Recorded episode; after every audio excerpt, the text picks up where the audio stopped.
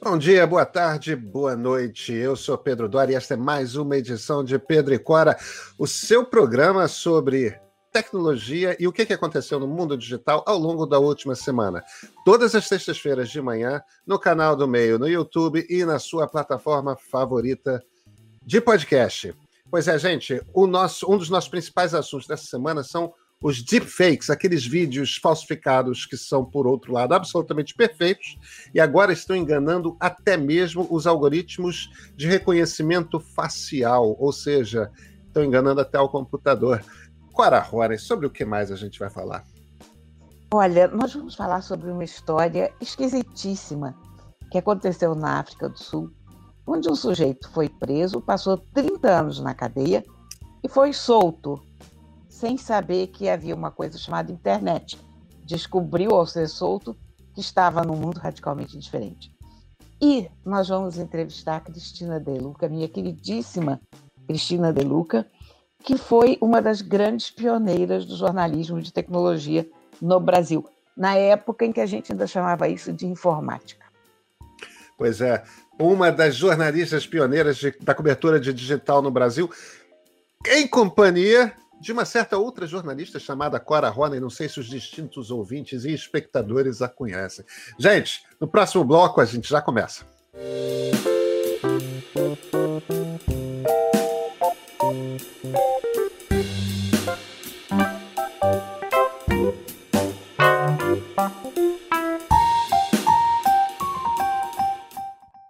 Em 1800 e alguma coisa, Washington Irving, um escritor americano, escreveu a história de Rip Van Winkle.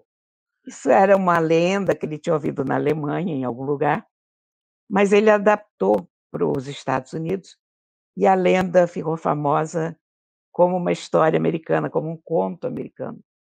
Rip Van Winkle briga com a mulher, sai de casa muito chateado. Era um sujeito que não, não prestava para nada, só, só bebia com os amigos no bar. E ele adormece embaixo de uma árvore. Quando ele acorda, a arma dele tinha se transformado em pó.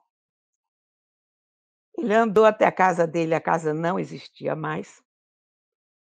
E ele não reconhecia ninguém na cidade, nem a própria cidade. A questão toda é que ele tinha adormecido antes da guerra da independência dos Estados Unidos, acordou muitos anos depois. Quando ele perguntou de si mesmo no bar, apresentaram Rip Van Winkle para ele, que era o filho do filho dele. E houve todo um período da história que ele perdeu. Então, ele saudava o rei Jorge III, o que era um, uma coisa politicamente incorreta nos Estados Unidos daquela época, e levou muito tempo para descobrir que ele tinha passado 30 anos dormindo. E a mesma coisa aconteceu agora na África do Sul. Eu estava no Twitter no outro dia e descobri uma advogada de direitos humanos da, da África do Sul que tem um cliente que passou 30 anos preso. Quando ele foi solto agora, pouco tempo, as pessoas começaram a dizer para ele os formulários que ele tinha que preencher na internet, Falavam que eu mandar um e-mail para ele. Faziam referências a essa nossa vida. E o cara não tinha a menor ideia do que estava acontecendo. E ela se deu conta de que ele era uma espécie de um Rip Van Winkle. Ele tinha passado 30 anos fora do mundo. Eles têm um sistema de correio eletrônico nas cadeias da África do Sul mas é um sistema totalmente fechado, evidentemente. Então, esse cara não sabia mandar um e-mail, não sabia um smartphone, não sabia entrar na web, redes sociais, nem pensar. E eu fico pensando quantos Ripan Winkles a gente eventualmente não tem nas cadeias brasileiras. Não é porque a gente pensa Nossa. que hoje em dia todo mundo tem acesso a internet ou sabe que ela existe. Mas tem algumas pessoas que estão. Tem muito prisioneiro que tem dois celulares na cadeia, né? Mas tem muitos que não têm a menor ideia. É. É, a, a, a, história é incrível mesmo, porque a, a advogada, né, Maria Burnett, é, é, é, ela conta que não ocorreu a ela, né? A ideia de que se alguém se virasse para o pobre coitado recém-liberto e, e, e, falasse: ah, não, você pega na web nesse endereço o formulário, é só preencher. Tipo, o que, que é web, né? É. Como é que eu pego esse endereço? Eu ponho onde esse endereço? O que que. O que, que faz? Como é que opera um, um, um notebook? O, o, ela acaba comprando com ele um notebook, provavelmente um notebook barato para, de repente, um, um Chromebook, uma coisa assim. Mas, eh, Cora, você tem razão, ainda mais pessoas mais idosas, né? Alguém saindo de uma cadeia brasileira com 60 anos de idade depois de uma condenação a 30 anos. 30 anos é a condenação máxima no, no Brasil. É engraçado que isso é um tema recorrente na humanidade, né?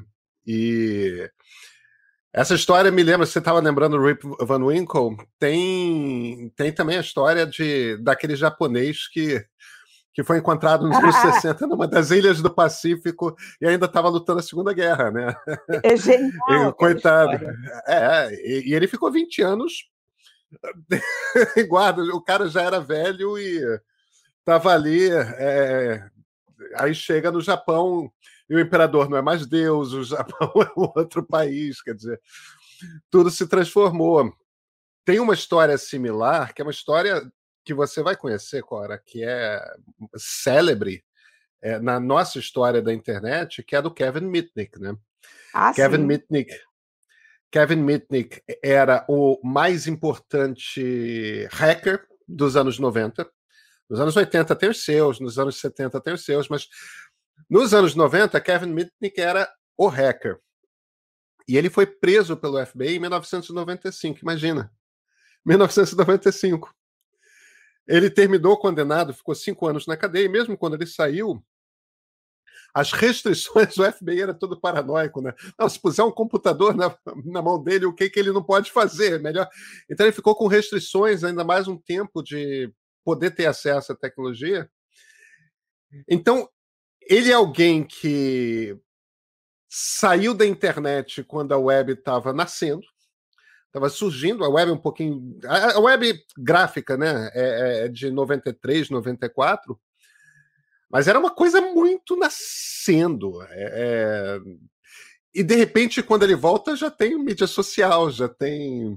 E era um dos maiores, quer dizer, não era alguém com dificuldade com tecnologia. É, embora a especialidade dele fosse enganar as pessoas na engenharia social, ele conhecia código, ele conhecia o, o, o, funcionamento da rede e teve que reaprender uma rede radicalmente nova. O, a questão, no fim das contas, é essa: não é difícil você ficar completamente alienado se você pega uma pena dessas que te descola da realidade ou do mundo por 10 anos, né? É porque de 10 em 10 anos a realidade muda radicalmente, Cora. Essa, essa história maravilhosa do, do prisioneiro da África do Sul, porque a gente está vivendo o cotidiano sem perceber o quanto ele muda. A é. gente vai aprendendo as coisas sem se dar conta que o que a gente está fazendo é aprender.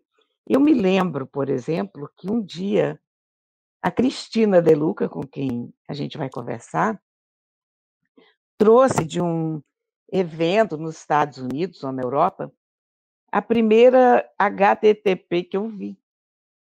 Então, alguém tinha dado o endereço HTTP para ela de antiguidades egípcias. E eu, eu não me esqueço disso, porque supostamente ali teria tudo sobre o Egito Antigo, e evidentemente eu fiquei louca com aquilo. Eu digo, eu quero esse, esse link. Mas, um, eu não sabia, não se chamava link, eu não tinha a menor ideia de como usar o endereço HTTP. Então, eu entrei em todas as ferramentas da época e eu realmente não sabia o que fazer. E, na época, a internet não era como hoje, que você entra e pergunta: olha, eu recebi o endereço assim. Não. E eu te confesso, eu não consegui descobrir durante, sei lá, uma semana ou duas que eu precisava de um browser. É, que era o Lynx, provavelmente. Usar aquilo, porque... aquele... Entre outras coisas, porque a internet ainda não tinha chegado ao Brasil. É. Você chegou a usar, eu, acho, eu tenho quase certeza, chamava Lynx, o primeiro browser, que era um browser de texto, não gráfico, é anterior ao Mosaic. Ah, sim, sim, sim. Usei. Se eu não me engano, se chamava Lynx. O, o, o não, eu não tô me lembrando. Eu me lembrando do browser, mas. É, é. Mas, Agora, olha, estamos, eu... estamos nos dinossaurizando. Olha, eu me lembro do Netscape como se fosse ontem. O Netscape era uma coisa absolutamente nova e revolucionária. Ninguém tinha visto nada sequer remotamente parecido. E eu levei muito tempo para descobrir que era ali que eu tinha que entrar, o HTTP, dois pontos, barra, barra, www, e aí vinha aquele endereço enorme.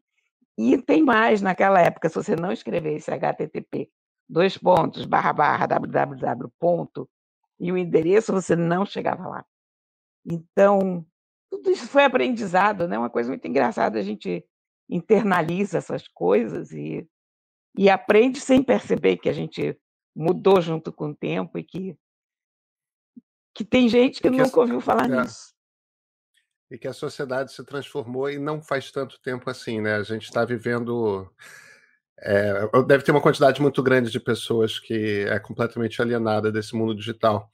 Agora, Cora, eu acho que a gente tem que dar um salto desse mundo pré-1995 para um mundo que está aí na iminência, que é o mundo dos deepfakes. Vamos falar de deepfakes?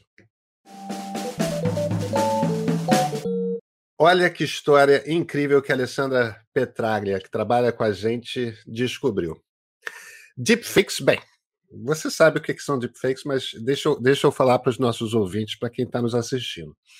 Deepfake, né, a, a, o, o falso profundo, é, em essência, são aqueles vídeos que a gente vê em que você pega o rosto de uma pessoa conhecida ou desconhecida, não importa, e aplica no corpo de outra. E são, em alguns casos, muito perfeitos. É, né? São aquelas falsificações incríveis e que vão se tornando mais incríveis com o passar do tempo, mais delicadas, mais sutis e tudo mais. Pois bem, um grupo de pesquisadores da Sun Kun Deixa eu tentar ler isso aqui de novo. Sun Kyung Kwan, Universidade Sun Kyung Kwan, em Suwon, na Coreia do Sul. Um grupo, esse grupo de pesquisadores decidiu testar qual é a qualidade dos deepfakes, como é que, como é que eles se relacionam com os softwares, os algoritmos de inteligência artificial de reconhecimento facial. Então, eles usaram aquele da Azure, né, que é da rede da, da, da, do, da, rede da nuvem da Microsoft, usaram as APIs também da AWS, que é a que é o serviço da Amazon e o do Google. Eles pegaram cada um desses mecanismos de reconhecimento facial e, Cora, o, o, o, da Microsoft, por exemplo, não identificou que era um deepfake, achou que era de fato o rosto da pessoa 78% das vezes. Eita. O da Amazon foi 68, quase 69% das vezes. Quer dizer, no, no fim das contas, o que a gente vê numa história dessas é o seguinte: é, os deepfakes, os vídeos falsos, que podem ser usados em campanhas eleitorais, que podem ser usados para estelionato e podem ser usados para peças de humor quando são declaradas, tudo mais. O, o, o, os deepfakes chegaram a um ponto que, se você pega a maior parte das ferramentas de reconhecimento facial, elas não percebem que estão vendo uma falsificação. Isso é um problema, né? Você sabe que poucas coisas me apavoram em relação à tecnologia, mas essa é uma delas porque nós já estamos chegando a um ponto, porque por enquanto ainda é coisa de estudo, por enquanto ainda são alguns deepfakes bem feitos, eles selecionaram e tal. Mas você sabe tão bem quanto eu que em alguns poucos anos isso vai ser absolutamente corriqueiro e banal na internet. E eu não sei como é que a sociedade vai poder realmente se precaver contra isso e se defender disso. Porque a gente já não confia muito em fotografias. Porque também acho que há a questão de a gente poder acreditar nos documentos que a gente vê. E eu acho que a gente vai, daqui a pouco, não acreditar em absolutamente mais nada. Porque com deepfake, como é que você faz? Você vai ver a minha imagem ou a tua, digamos, eu no alto do Everest. Claro, isso daí todo mundo sabe que é fake. Mas se você fizer um vídeo de mim roubando uma maçã na feira, why not? É, mas né? tem. Ou, ou tem... esganando um gato. Todo mundo sabe que eu nunca esganaria um gato, enfim. Não, pois é. O, é muito complicado. Na, na, na última eleição para presidente, para governador de estado, a gente teve um deepfake que teve seu peso na campanha eleitoral, que foi no segundo teve, turno de São Dória. Paulo. No segundo turno de São Paulo, o, o então governador, o, o, então prefeito da cidade, da capital, João Dória, que era candidato a governo, ele foi eleito, foi eleito por uma margem estreita. É, na, na última semana de campanha começou a circular loucamente, todo mundo recebeu um vídeo pornô, né, do, do candidato com com, com duas ou três moças, uma coisa assim. É, eu peguei aquele vídeo e no caso daquele vídeo era muito, eu estava escrevendo muito sobre deepfake e, e, e, era meio óbvio que a coisa era uma deepfake pelo, pelo seguinte. A primeira, o primeiro detalhe é ele ficava parado, ele estava deitado na cama o rosto dele estava lá atrás e mal iluminado. Quer dizer, já é uma pista de que estão tentando, não é alguém em movimento, uma coisa assim, né? O que facilita para você aplicar o rosto numa determinada cena. E o fato de que estava lá no fundo, o vídeo era de baixa resolução e estava mal iluminado, também facilita. Agora, quando as moças passavam é, por ele, o que acontecia era interessante se você olhasse eh, frame a frame, né, de quadro a quadro, o, o, o vídeo, você percebia que quando as moças passavam por ele, o vídeo congelava. Tipo, o rosto congelava. Não, não havia movimento nenhum. Então, a, ainda havia algum tipo de primitivismo na aplicação da tecnologia que você conseguia perceber, não, isso aqui é uma falsificação. Era bastante bom, mas era uma falsificação. Só que hoje eles fazem deepfakes com, com algoritmos de inteligência artificial muito mais sofisticados e você pode corrigir. Hoje, eh, os, entre aspas, artistas disso podem corrigir quadro a quadro. Então, essa coisa do. Você já não precisa mais tá com o personagem parado, você não precisa mais iluminar mal o rosto, você já não precisa pode, se alguém se der o trabalho de gastar alguns dias na falsificação, você faz um vídeo de um, dois minutos fácil. E aí você bota o candidato falando um absurdo numa cena corriqueira qualquer, numa, ou, ou, ou, ou praticando algum tipo de ato ilícito, tudo mais. O que eu acho incrível é o quão pouco ainda aparece em campanhas eleitorais, porque eu acho que vai aparecer mais. Você falou que em dois dias uma pessoa faz um vídeo. Hoje. O é. meu problema não, é, a minha preocupação não é essa, é, é que amanhã a gente vai fazer isso em, meia, em 15 minutos, em 10 minutos. É isso. Com zero trabalho, porque enquanto ainda está nesse momento em que uma pessoa precisa de dois dias, a disponibilidade de pessoas com dois dias para gastar fazendo deepfakes dos outros é relativamente pequeno, um pouco maior na pandemia, porque as pessoas estão quarentenadas, mas ainda assim. Agora, você imagina quando você estiver brincando, como todo mundo hoje faz cartãozinho de Natal, pondo a sua própria cara nas renas ou no Papai Noel, ou no, é. sabe? Então, que, que você acha disso? Como é que a sociedade se vira com isso? Eu acho que a gente vive uma época em que, em que a verdade é um, a verdade é um problema, né? é, identificar o que, que, é verdade, identificar o que, que é, o, quais são os fatos. Tudo isso já está difícil e, e vai ficar pior agora. É, vai ficar pior. Então, de cara, eu acho que as pessoas vão ter que ser mais tolerantes com a hipótese de algo não ser verdade. Né? E, no entanto, nós, seres humanos, bichos, gente, ainda estamos numa fase em que a gente. Em que a gente, quando quer acreditar numa coisa, a gente simplesmente sai acreditando, né? Por falar nisso, você viu que o Bolsonaro apareceu com o Globo, né? Não vi, não. não. Pode ser fake, mas eu recebi hoje uma imagem da live e que supostamente haveria um globo terrestre na mesa.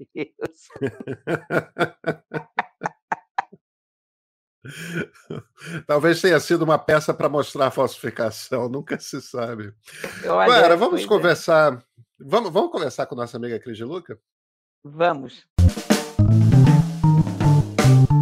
Oi, eu sou a Cristina De Luca, sou jornalista. Tenho aí umas boas três décadas de cobertura de tecnologia. É bom a gente nem falar muito isso, porque entrega a idade totalmente. Uh, sou apaixonada por tecnologia, sou apaixonada por gatos, né? Uh, sou apaixonada pelo Flamengo. Quem me segue nas redes sociais sabe disso. Uh, a tia Cora, a primeira vez que me viu é, reagir sobre um jogo de futebol, falou: Não sabia que vocês gostavam de futebol. Eu falei: Sou apaixonada. Mas eu reagi à chegada do Romário no Flamengo, que para mim foi um horror.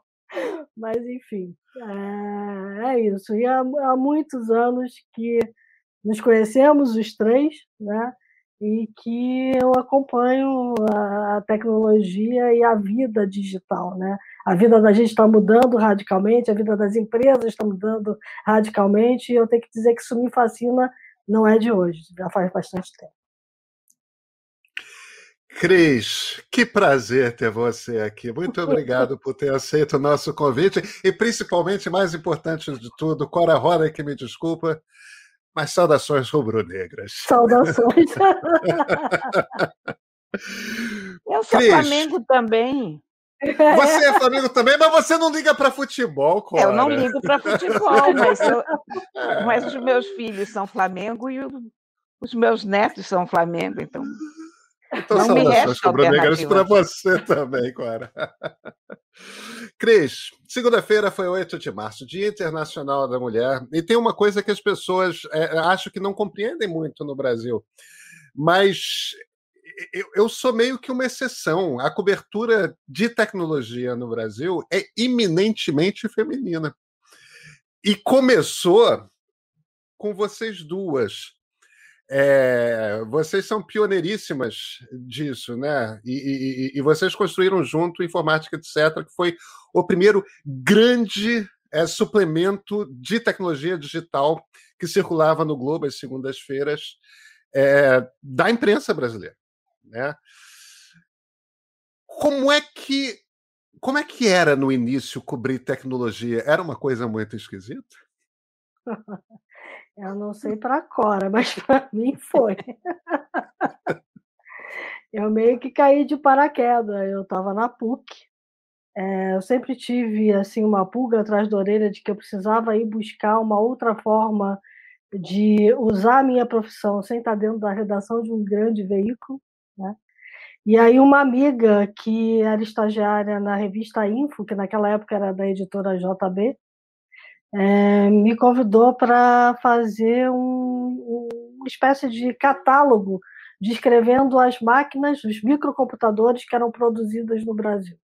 É, então, assim, é, o Brasil estava começando com a indústria de informática, a gente tinha tal da reserva de mercado, e um monte de gente produzindo de microcomputadores a super mini computadores, né?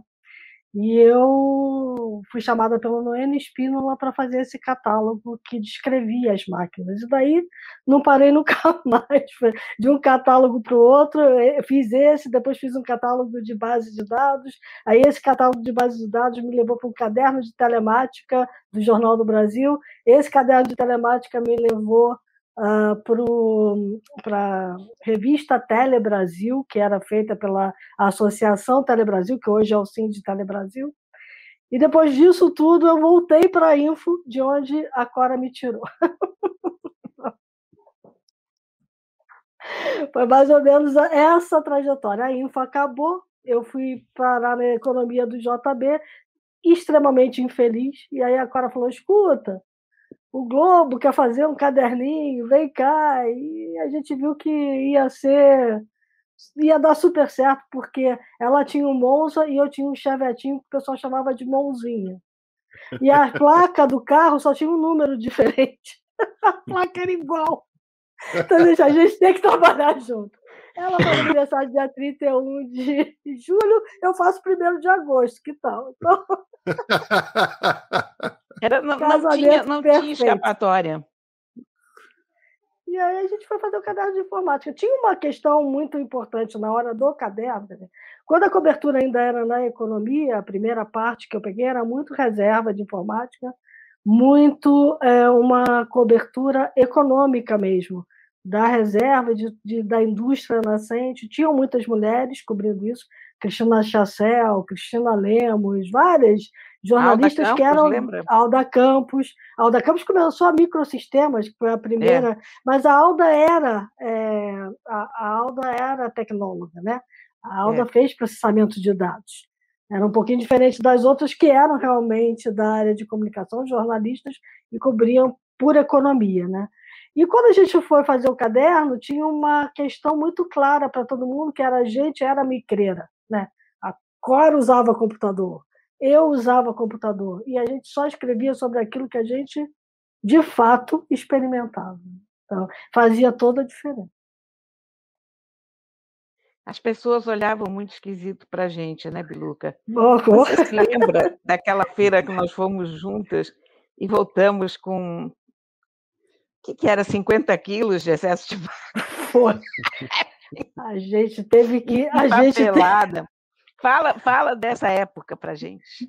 É, a gente ia para as Condex, né, nos Estados Unidos. É, Las Vegas. E, Las Vegas. É, e, a, e, tudo era papel, né? É, quando começou a vir disquete, a gente começou a jogar o papel fora e trazer um monte de disquete para casa que depois a gente reformatava e usava, porque disquete custava caro para caramba. Então a gente fazia limpa nos, nos media kits, tirando todos os disquetes de dentro, né? Mas era uma época em que a gente trazia, a gente trouxe muito material para poder fazer o caderno. Né? É, os materiais tinham é, ilustrações muito legais, e a gente precisava daquilo para poder ilustrar o caderninho. Então a gente fazia essa, é, esse pente fino né, nos Media Kits, e dessa feira específica a gente teve que mandar uma parte é, de tudo aquilo que a gente pegou em papel por é, navio, lembra, Cora? Nós fomos parar. nós, nós, fomos parar numa. Nós fomos parar numa, numa agência de correio com uma caixa imensa que o cara disse que não podia botar em cima do balcão, e a gente precisava botar em cima do balcão. Então eu e a Cora pegando aquela caixa pesadíssima para botar em cima do balcão, porque o cara não podia encostar na caixa. Então, botamos lá a caixa e despachamos, e foi, olha, a nossa sorte porque o que era mais importante a gente trouxe com a gente, que foi esse excesso de bagagem. Várias malinhas, a IBM fazia umas malas para o pessoal poder sair com essa papelada da feira. E eu me lembro da gente enrolar e juntar três malinhas para poder despachar. Então, a gente trouxe várias dessas malinhas e foi a sorte, porque o que a gente despachou por navio chegou muito tempo depois, quase não dava mais para usar. É, porque a questão é que a gente não tinha ilustração para fazer um caderno de informática não. no Brasil. E quando você ia numa feira dessas, cada kit de imprensa tinha fotos lindas de drives, de computadores, de teclados, olha, fotos lindas de teclado, mas era mesmo, falando sério. E a gente trazia essas fotos porque era a partir disso que a gente fazia um caderno. Exatamente. É, a gente trouxe muita coisa de fora. Eu me lembro de estar com a Cris sentada no chão do hotel, desesperadas, porque, sei lá, a gente pegou mil kits de imprensa sobre mil diferentes produtos e a gente tinha porque na sala de imprensa você não tinha tempo de separar o que, era interessante do que não era. Então a gente pegava tudo e depois no hotel a gente fazia essa separação. As minhas noites em feiras de tecnologia foram sempre isso, de fazer a separação do que prestava do que não prestava. E a gente ali com aquelas pilhas de papel, fotos que a gente tinha posto fora, enfim. É, e, Essas e, feiras. É Fala, Pedro.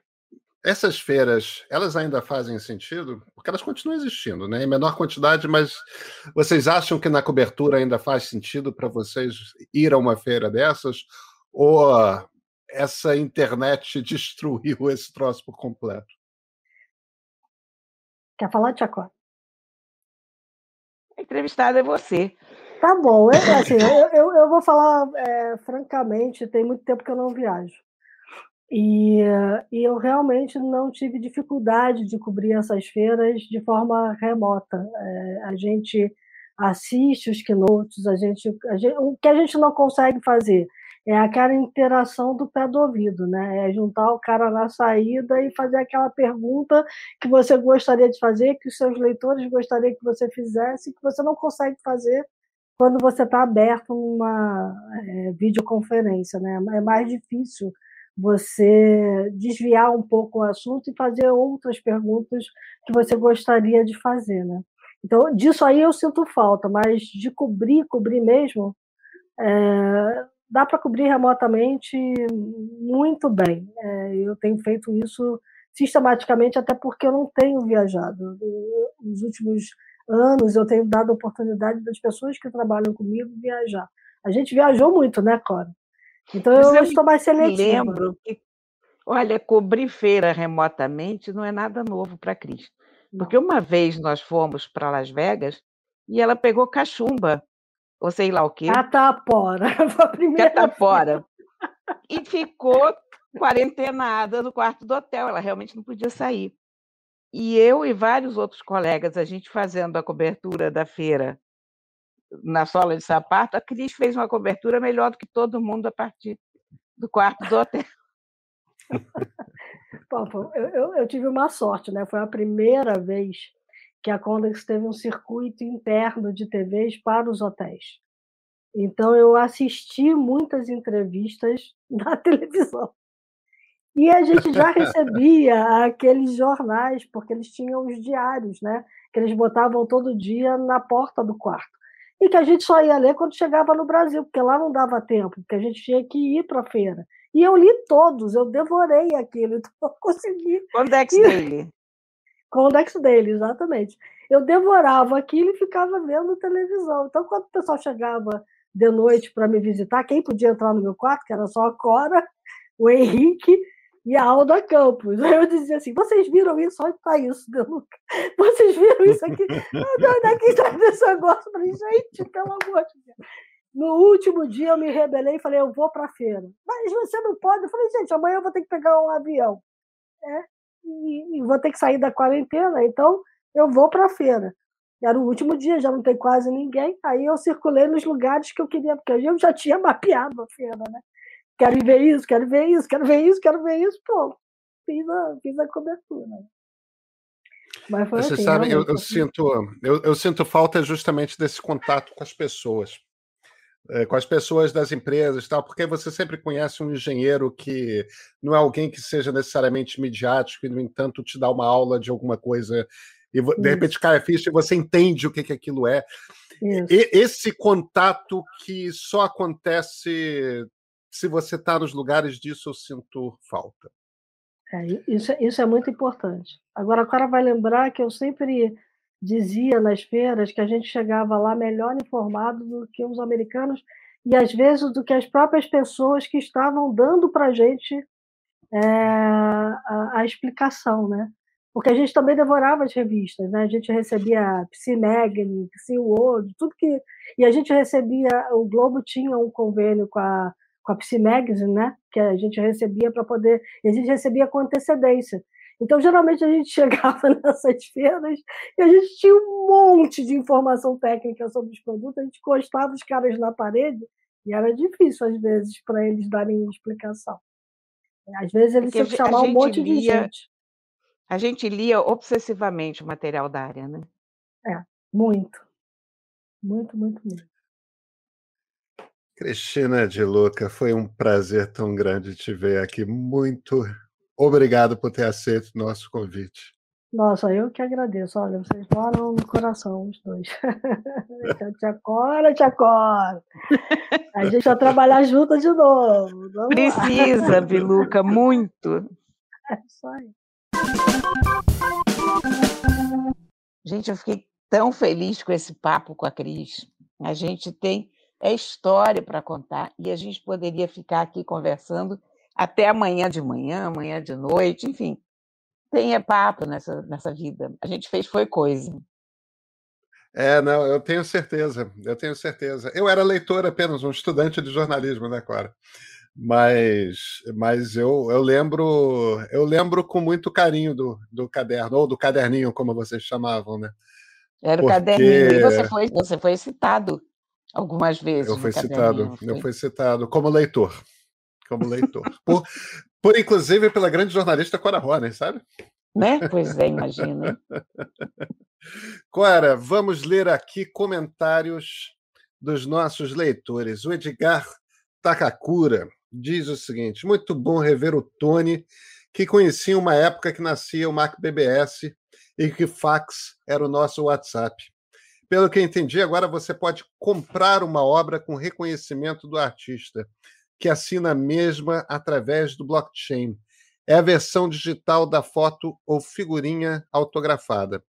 O João de Carvalho fala o seguinte: uma coisa que não ficou clara na criptoarte é como a pessoa revende uma obra que comprou.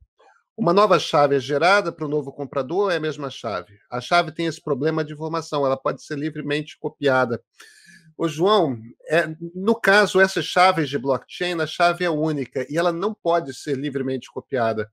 O que eu quero dizer, em essência, é o seguinte: só aquele arquivo digital tem aquela chave. Então, quando você passa para o próximo comprador, ele leva aquela chave de única, porque aquela chave inclui a informação de que ela não é copiável. É, eu não sei explicar muito melhor do que isso, não, mas é mais ou menos.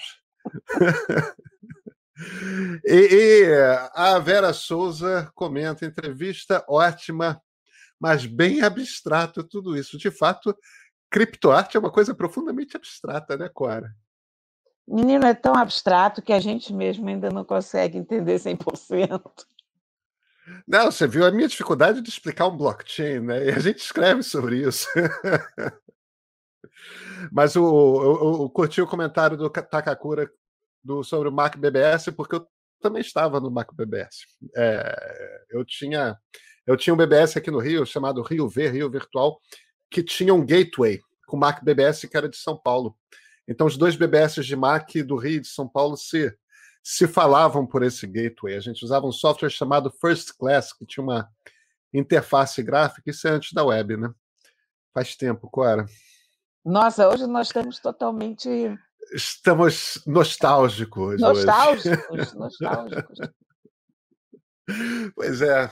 Pessoal, Pedro e Cora encerra por aqui toda sexta-feira no canal do Meio no YouTube em todas as plataformas de podcast. Certamente estamos lá na sua favorita. É sempre um prazer estar com vocês.